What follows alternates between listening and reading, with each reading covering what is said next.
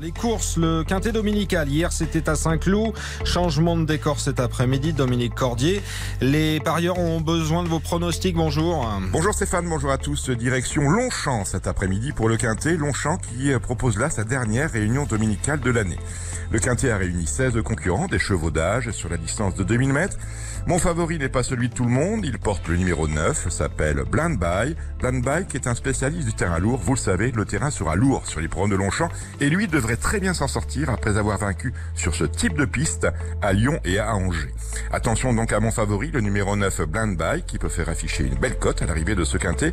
Je le place devant l'As, Prince de Montfort, qui vient de gagner dans cette catégorie, le 12 Queen Lady, le 10 Le Petit Prince Adi, le 2 Narcos, le 5 Eisem, et enfin le 15 Neshan, ce qui en chiffre nous donne le 9, l'As, le 12, le 10, le 2, le 5 et le 15.